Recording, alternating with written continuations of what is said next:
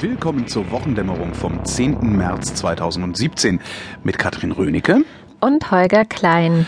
Zwei Nachträge hätte ich über Dinge, die wir berichtet haben oder über die wir geredet haben. Und zwar gab es doch, ich weiß gar nicht, wie lange es her ist, ähm, es gibt doch diesen NSU-Terroristen Uwe Böhnhardt und ähm, es gab dann zwischenzeitlich mal die Vermutung, dass der im Zusammenhang mit diesem sogenannten Mordfall Peggy steht, ähm, mhm. weil da DNA-Spuren gefunden wurden. Stellt sich raus, ist nicht so, gibt zwischen den beiden keinen Zusammenhang und zwar hat sich äh, um eine sogenannte Trugspur gehandelt. Also letztendlich eine Verunreinigung äh, durch ein Textilteil, ähm, das vom Kopfhörer Böhnhards kommt. Also die beiden hängen nicht zusammen. Das fand ich ganz wichtig so als Nachtrag.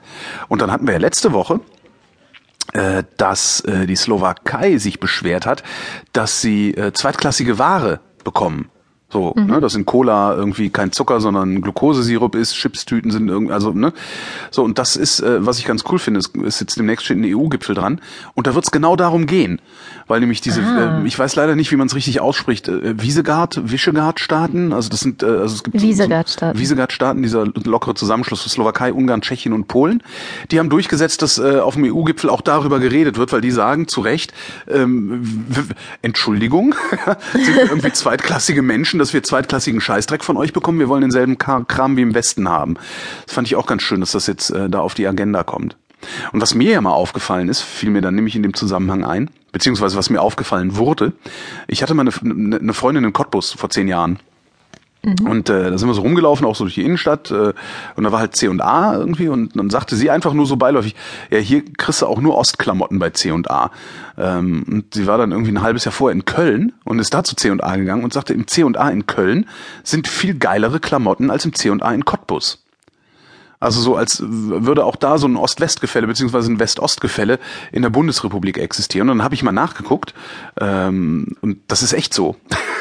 Also es war wirklich so, du hast halt in Cottbus nur Scheiß gekriegt und in Köln konntest du dir ordentliche Klamotten da kaufen.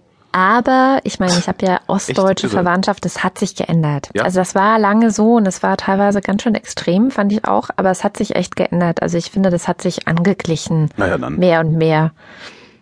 Ja. Außer, außer vielleicht in Supermärkten, das ist nochmal eine andere Nummer. Also das erlebe ich immer bei meinen Eltern, dass die Konsumgewohnheiten gerade so auch auf dem Land in Ostdeutschland sehr, sehr anders sind, als man es jetzt hier aus der Stadt zum Beispiel gewohnt ja, ist. Ja, aber ich meine. Du kriegst halt irgendwie zum Beispiel keine Bioprodukte so äh, en masse, wie das hier möglich ist. Das ist schon echt ja Böse klar, aber ich meine, weißt du, ob, ob die Jacke, ob das jetzt eine irgendwie eine, eine, eine, wie nennt man das denn, eine eine schöne Jacke ist oder eine, eine neutrale oder oder taugliche Jacke oder ob es irgendwie ein Scheiß diese